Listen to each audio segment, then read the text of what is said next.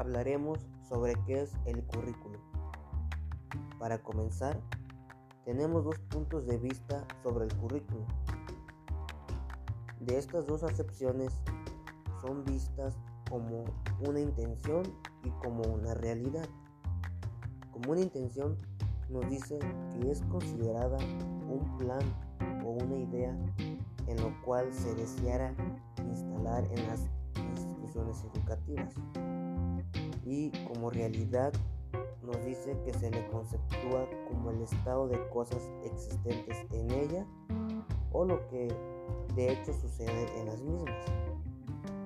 Ahora, con estas dos definiciones podríamos decir que el currículum podemos entenderlo como una herramienta la cual conduce un proceso concreto y determinante sobre la enseñanza y aprendizaje desarrollada en una institución educativa.